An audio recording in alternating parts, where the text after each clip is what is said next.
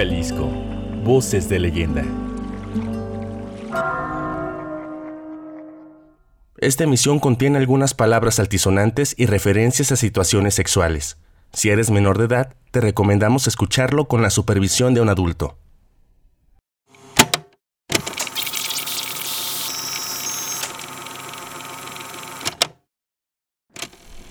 Para llegar hasta aquí, uno tiene que pasar por dos lagunas que casi todo el año están secas y cuyo suelo arenoso los convierte en unos extensos desiertos donde las tolvaneras azotan a gran velocidad.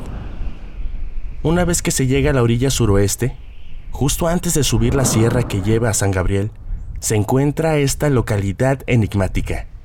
Había arribado a Sayula, municipio de la región Lagunas.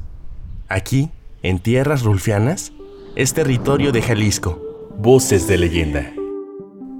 Escuchemos algunas de las narraciones populares que la gente cuenta en esta localidad, en la que se sabe que si se te aparece un muerto seguramente no está muerto, pero sí muy vivo. Por eso hay que irse con cuidado. La historia más popular de Sayula ha sido la que por muchos años fue considerada como una deshonra para los lugareños. Tuvieron que pasar muchos años, décadas incluso, para que esta afrenta se convirtiera en todo un orgullo. Esta es la historia del ánima de Sayula.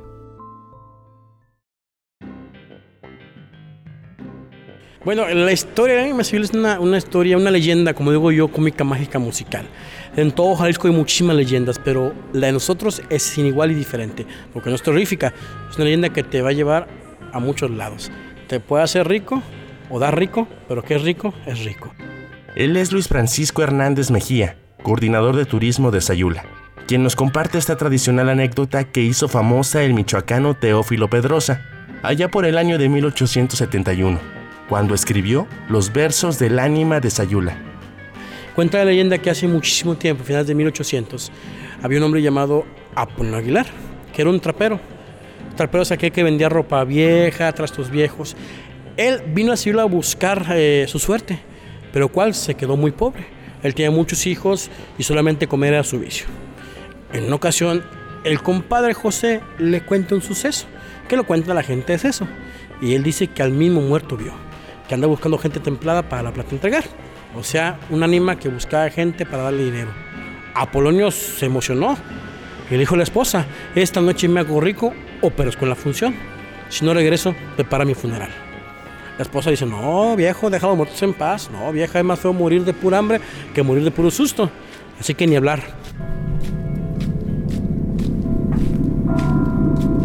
Por fin de repente suenan doce lentas campanadas, cuyas notas compasadas vibran con sordo rumor.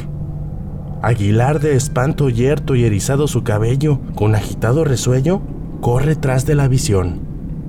De parte de Dios te pido que me digas cómo te llamas, si penas entre las llamas o si vives aquí entre nos.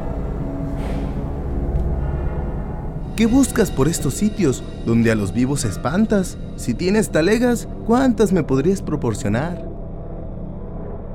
Me llamo Perico Surres, dijo el fantasma en secreto. Fui en la tierra buen sujeto, muy puto mientras viví.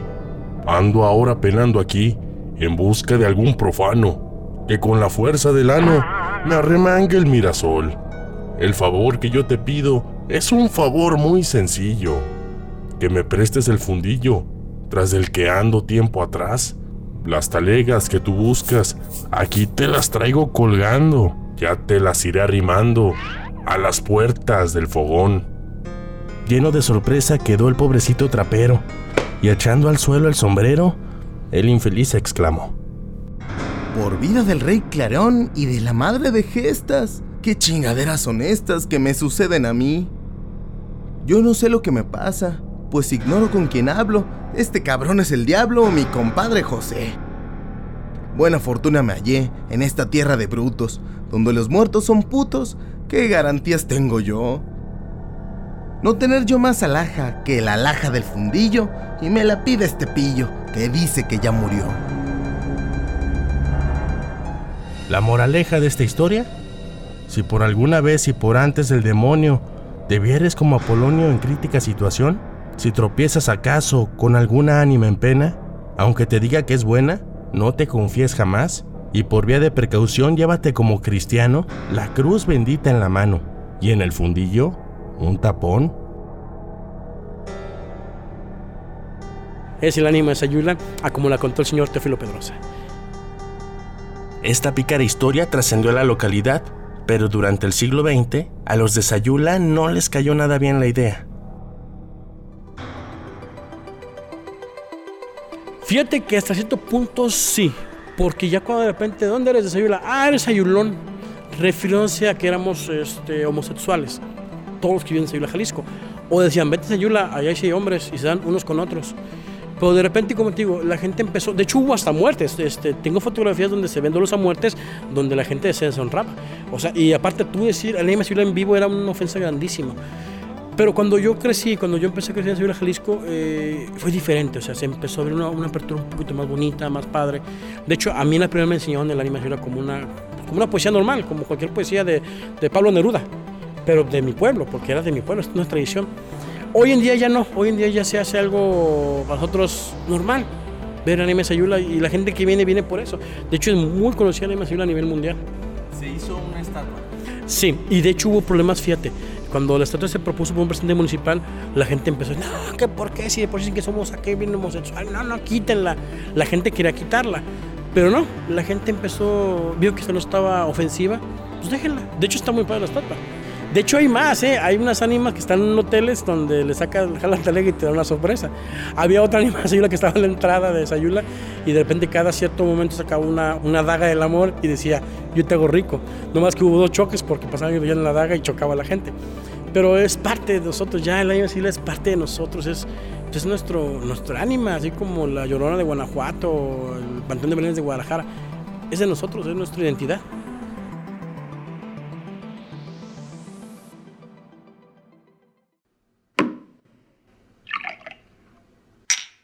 Jalisco, voces de leyenda. En uno de los portales del centro de Sayula trabaja boleando calzado el señor José Refugio Aceves Díaz, mejor conocido como Don Cuco. Él nos platica cómo es que la historia fue inspirada en hechos reales. ¿Verdad? Como te acababa de decir, fue una broma. Esa broma se inició en la botica de Don Blasito, que era un señor muy guasón, que a todo le hacía bromas.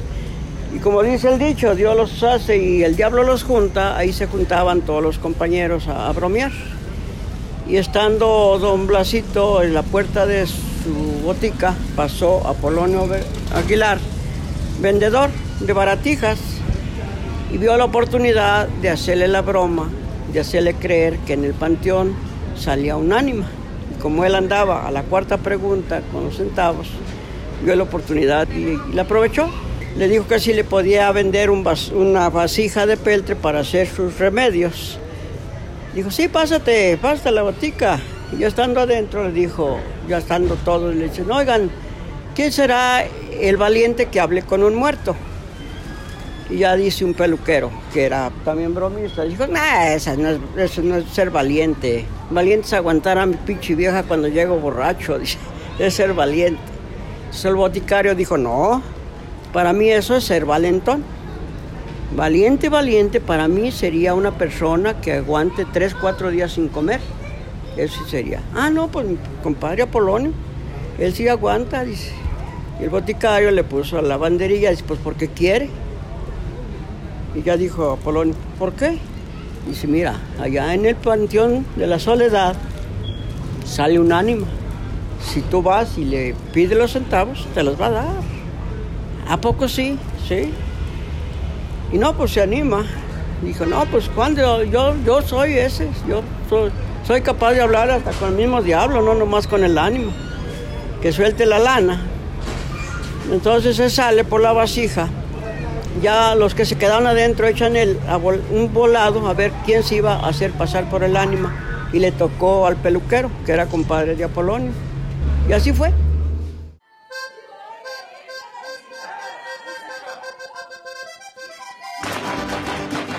Jalisco, voces de leyenda.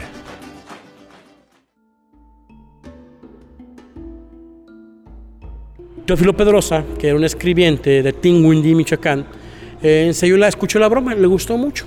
La transcribe y la escribe. Mucha gente dice que se fue por pleito, no sé, no sé por qué se fue. Regresa a Zamora, Michoacán, sin dinero. Le comenta a su primo hermano que por qué no se paga dinero. Sí, ¿por qué no escribes algo? Ah, tengo algo que nos puede servir. Y imprime el ánima de Sayula, pero el primo le pone como la novena del ánima de Sayula. Y estos la venden afuera de la parroquia en Zamora, Michoacán. Cuando la gente la compra porque es un nuevo santito que van a rezarle, pues cuál eran puros albures mexicanos, eran, eran albures dichos y cosas muy, muy bonitas, digamos yo. El padre, al ver que todo el mundo se reía a la hora de misa, decide revisar el mentado librito ese y pues eran puras groserías. Manda llamar a Felipe Pedrosa, lo excomulga, pero ya tiene mucho dinero, ya se ve hecho rico, dicen por ahí, con el ánima de Sayula, ven, lo hizo rico. Pasa mucho tiempo y a principios de 1900 llega un batallón, un regimiento de caballería a Sayula y en este regimiento venían militares con el librito en la mano y empiezan a ver, ah, mira el ánima, ah, Sayula, de aquí somos, de aquí es el ánima de Sayula. Y se volvió a retomar ahora sí el ánima de Sayula. La gente a veces se enfadaba porque, oye, tú eres sayulón o que tú eres homosexual, pero no, hubo muchos pleitos. Pero hoy en día poco a poco se fue adaptando. Eh, dicen por aquí, si tiene la cara de crudo, aprovechala.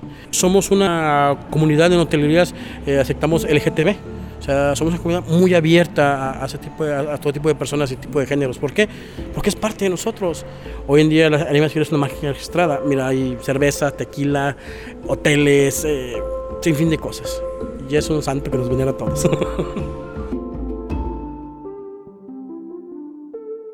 Sayula, región Lagunas, Jalisco, Voces de Leyenda.